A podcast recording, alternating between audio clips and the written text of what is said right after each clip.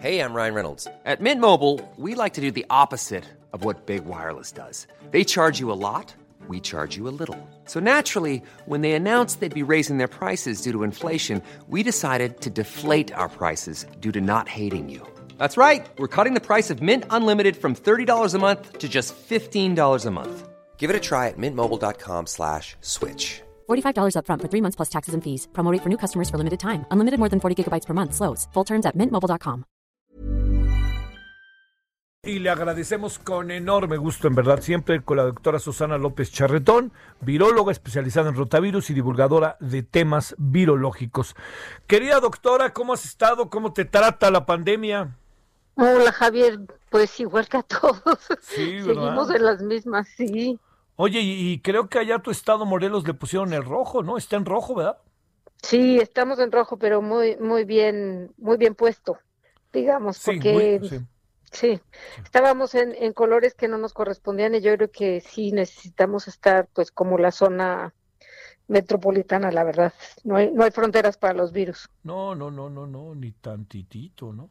Oye, No. este, a ver, vamos a entrar, si te parece, a esto que tiene que ver con eh, el tema de las vacunas. Eh, ¿Tiene sentido en términos técnicos que haya ido el señor López Gatel a ver cómo es la vacuna en Argentina? Eh, digamos, eh, ¿cómo, cómo, cómo en tratar de entender esta decisión? Eh, mira, lo que yo entiendo es que, eh, no sé si te acuerdas de las primeras, primeras vacunas que, que fueron muy mencionadas fue la de AstraZeneca, Sí. que están haciendo en colaboración con Oxford, y la que se anunció que México, que eh, eh, en Argentina se iba a producir la vacuna y México le iba a envasar. Ese es como nuestro primer gran contrato. Entonces, eh, de vacuna. Entonces, yo me imagino que a eso fue eh, López Gatell, Argentina y de paso ha visto algunos otros desarrollos que están haciendo en Argentina con sueros convalecientes. Me parece bien interesante el tema porque eh, con el cambio de presidente en Argentina ha habido un cambio de actitud hacia los científicos de una manera realmente asombrosa. Están haciendo los argentinos eh, muchísimos avances gracias a que el gobierno está apoyando de una manera realmente sólida el, desarrollo científico. Pero eh, yo me imagino, pues es, es difícil predecirlo, pero fue a ver lo de AstraZeneca. Oye, este, a ver, eh, digamos, el tema, el tema de la, de la vacuna eh, que se ha mencionado, que para mayores de 50 años no necesariamente tiene una efectividad plenamente probada, ¿de eso qué podemos decir? Eso no sé de cuál vacuna se mencione, pero las pruebas todas se hicieron con hasta personas de 65 años. Ujú. De las que estamos hablando que ya se están aplicando la de Pfizer y la de mm, AstraZeneca también tiene esas pruebas. Este, entonces no, esto de mayores de 50 años no para nada, al contrario. O sea, justamente el grupo después del grupo médico que va a recibir la vacuna, en teoría, deberían de ser las personas mayores de 65 años. Oye, eh, ¿tienes alguna información sobre la Sputnik Light? Pues no, es, esa es una, esa es una pena porque han, han digamos que care- cacareado mucho en Rusia claro, su claro. vacuna, Ajá. pero eh, sabemos publicados datos de las fases 1 y 2 y sin embargo no tenemos datos eh, sólidos, digamos, de la fase 3, que es muy importante, como todos sabemos ya. Se requieren de esos números para saber la efectividad de la vacuna y aparte de marketing que ha estado haciendo, digamos, eh, pues las compañías rusas acerca de Sputnik, no tenemos esos datos. Entonces sí, pues sí lo estarán aplicando en Rusia, pero los datos que se tienen que publicar, que se tienen que someter a cualquier agencia reguladora, no los tenemos. Oye, ay, caray, este, eh, ¿cómo encuentras el proceso de distribución y aplicación de vacunas en México? ¿Te- ¿Hay algo ahí que nos puedas contar que hayas apreciado, Susana? Ay, pues está confusísimo. O sea, la realidad es que tenemos bien poquitas vacunas. Por más que digamos que no, las, las primeras fueron 250 mil dosis, que quiere decir 125 mil eh, eh, esquemas, digamos, de vacunación, porque son dos por persona, y se empezaron a distribuir en Ciudad de México y en Coahuila como un ensayo, digamos, del transporte estatal. No sé por qué dijeron Coahuila. En Ciudad de México se ha repartido, pues sí, al personal médico, que es eh, pues, el que necesitamos que esté protegido más que nada. Pero todavía falta muchísimo personal médico por cubrir, no solo en Ciudad de México y en Coahuila, ¿no?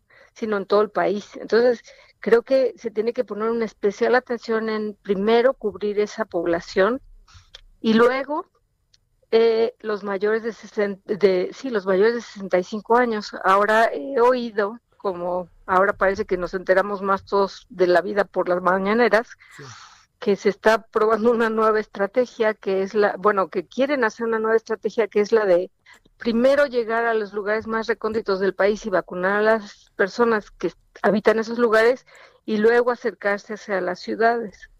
Yo creo que eso es un error.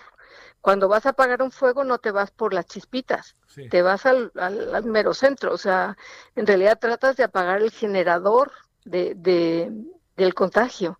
Y eso son las ciudades grandes como Ciudad de México, Guadalajara, Monterrey. Yo creo que esa estrategia es errada. Claro que yo no soy más que una viróloga, yo creo que hay que empezar por donde están los focos de contagio. Oye, este, eh, sí, porque además, híjole, bueno, eh, ha aparecido ahí algunos indicadores de gandallismo, querida doctora, que, ay, bueno, pues no sé si sean inevitables o formen parte de la condición humana, pero eso también ha roto como muchos esquemas iniciales en donde pues se este, han tratado un poco de acallar todo lo que sucede, pero uno sabe que están pasando cosas irregulares, ¿no? Sí, eso, eso, eso es una tragedia, porque uno quisiera realmente eh, que esto fuera homogéneo, que tuvieran eh, las vacunas, todo el, mundo a su debido tiempo tuviera derecho a las vacunas y que no se estuviera abusando de, del poder de tenerlas y repartirlas para otros para otros eh, propósitos, ¿no? Da mucho miedo pensar en que esto coincide mucho con un, año electoral. Sí, sí, Eso es lo que me parece una tragedia, pero pues quisiera yo pensar que hay buenas intenciones eh, aparte de esto. Sí. Oye, ¿encuentras que las vacunas sí van a cumplir con su con su cometido y su objetivo de lo que desde la perspectiva de viróloga este, encuentras que esto sí está como sea caminando. Sí, pero la logística es eh, muy complicada, no solo en nuestro país porque no tenemos acceso al número de vacunas que tenemos en este momento, sino porque aplicar ese número de vacunas eh, requiere de una logística y una cantidad de personas enorme. Creo que ha sido difícil en países como Estados Unidos, por ejemplo, que hay unas quejas enormes también de que no se están aplicando las la con la eficiencia que se debían de aplicar. Entonces, sí creo que vamos a tener un, un alivio cuando tengamos a la mayor parte de la población vacunada, pero esto falta tiempo. O sea, yo quisiera ser más optimista, pero esto seis meses o más para que tengamos una cobertura más o menos parejita, digamos. Sí. Oye, este, eh, las cepas que se han surgido, esto de Tamaulipas, todo esto, eh, ¿qué, observaciones iniciales tienes? Ahora sí que se lo pregunto a la científica. Eh, no son cepas. No sé si ya platicamos, yo creo que sí. Perdón, mal, son variantes. Estas variantes. Sí, perdón. Eh, sí se, está, se están encontrando en, en muchas partes. La, la, variante del Reino Unido es una que ha hecho mucho ruido porque empezó como que a dominar la población de virus que hay en Reino Unido y entonces todo el mundo empezó a buscarla en sus países y pues la encontraron, ¿no? Esto todavía no quiere decir que sea más virulenta o que cause más daño o que sea más grave la enfermedad que da esta variante. Simplemente eh, se ve que está como que predominando a otras variantes.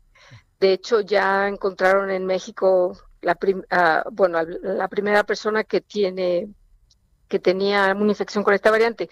No quiere decir que sea la primera, quiere decir que es la primera que vimos, quizás allá por todo el país, ¿no? Pero esta pues tuvo la suerte de que la la, la variante que la encontrarán, ¿no?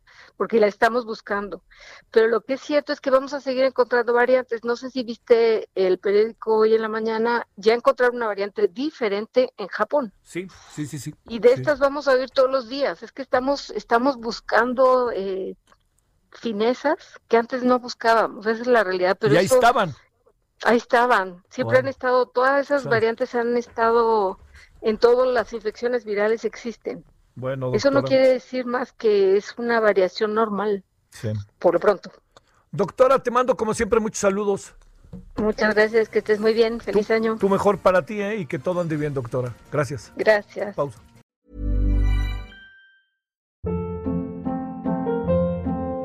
Hold up. What was that? Boring. No flavor. That was as bad as those leftovers you ate all week. Kiki Palmer here, and it's time to say hello to something fresh and guilt-free. Hello Fresh. Jazz up dinner with pecan-crusted chicken or garlic butter shrimp scampi. Now that's music to my mouth. Hello Fresh. Let's get this dinner party started. Discover all the delicious possibilities at hellofresh.com.